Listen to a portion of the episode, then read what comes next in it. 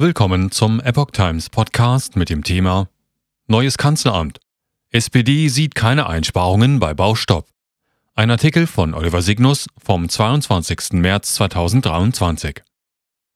Die Ampelkoalition hat offenbar Probleme, einen Haushalt für 2024 aufzustellen. Finanzminister Lindner will die Schuldenbremse wieder berücksichtigen. Die CDU spricht sich für die Einstellung des Bauvorhabens aus. Die Grünen sind uneins.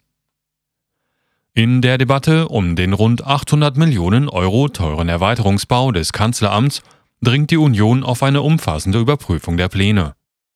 Angesichts der schwierigen Haushaltslage ist ein Abbruch der Planungen für die Erweiterung des Bundeskanzleramts eine Option, die überlegt werden muss, sagte der haushaltspolitische Sprecher der Unionsfraktion Christian Hase dem Redaktionsnetzwerk Deutschland. Union ein anderes Gebäude nutzen. Hase verwies darauf, dass zur Unterbringung des Bundespräsidialamtes während der bevorstehenden Sanierung von Schloss Bellevue ein neues Bürogebäude in unmittelbarer Nähe zum Kanzleramt gebaut werde. Dieses könnte nach der Zwischennutzung durch den Bundespräsidenten für das Kanzleramt zur Verfügung stehen. Das wäre eine pragmatische und vor allem kostengünstigere Lösung, sagte er. Die Linkspartei verlangte ihrerseits einen Verzicht auf alle Neubauten. Wir brauchen einen sofortigen Stopp aller geplanten Protzbauten der Bundesregierung, sagte Fraktionschef Dietmar Bartsch dem RND.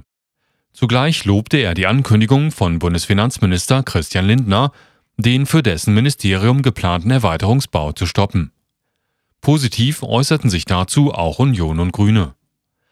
Die Ankündigung finde er richtig, sagte Jan Marko Luschak, baupolitischer Sprecher der CDU-Fraktion, dem Tagesspiegel.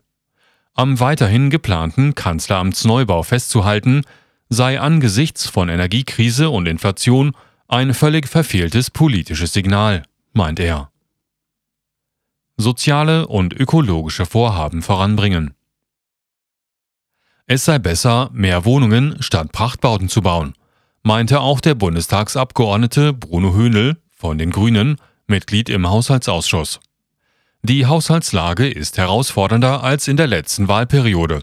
Deshalb finde ich es richtig, die damals angestoßenen Neu- und Erweiterungsbauten vom Bundesfinanzministerium bzw. dem Kanzleramt kritisch auf den Prüfstand zu stellen. Zitiert in der Tagesspiegel. Mit den Einsparungen in Millionenhöhe könne man so soziale und ökologische Vorhaben der Ampelkoalition voranbringen, so Höhnel. Einig sind sich die Grünen laut ZDF allerdings nicht. So gäbe es auch Gegner des Baustopps. Der Bundesrechnungshof habe im März 2022 gewarnt, dass das Ende der Kostenspirale noch nicht gekommen ist.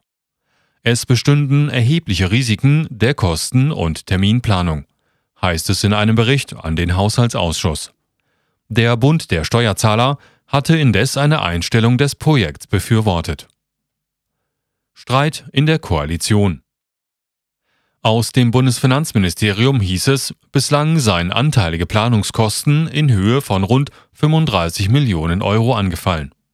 Eine Sprecherin sagte allerdings auch, dass das Einstellen des Projekts die Steuerzahler etwa 100 Millionen Euro kosten werde. Für die Baumaßnahme selbst würden weitere 600 bis 800 Millionen Euro benötigt, sagte ein Ministeriumssprecher. Lindner habe in der vergangenen Woche veranlasst, die bisherigen Planungen zu überprüfen.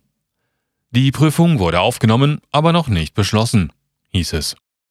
Nach Ansicht des ZDF ist der Vorstoß Lindners zum jetzigen Zeitpunkt Kalkül. So habe die Ampelkoalition Probleme, den Haushalt für 2024 aufzustellen. Der Finanzminister möchte die Schuldenbremse wieder einhalten. Seine Koalitionspartner haben aber verschiedene Projekte mit einem Gesamtvolumen von 70 Milliarden Euro im Sinn. Seit Wochen dauere daher nun ein Streit an, wer den Fortschritt verhindere. Bauministerin Gewitz. Andere Lösung kaum preiswerter. Ein abruptes Einstellen der Arbeiten macht es automatisch nicht besser, meint Berhard Daltrup, Obmann der SPD-Fraktion im Bauausschuss des Bundestages und auch nicht billiger.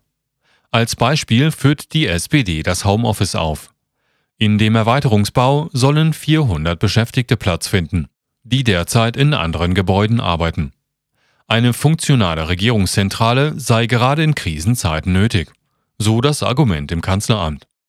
Arbeiten alle im Homeoffice sei wenig gewonnen, glaubt Bundesbauministerin Clara Gewitz.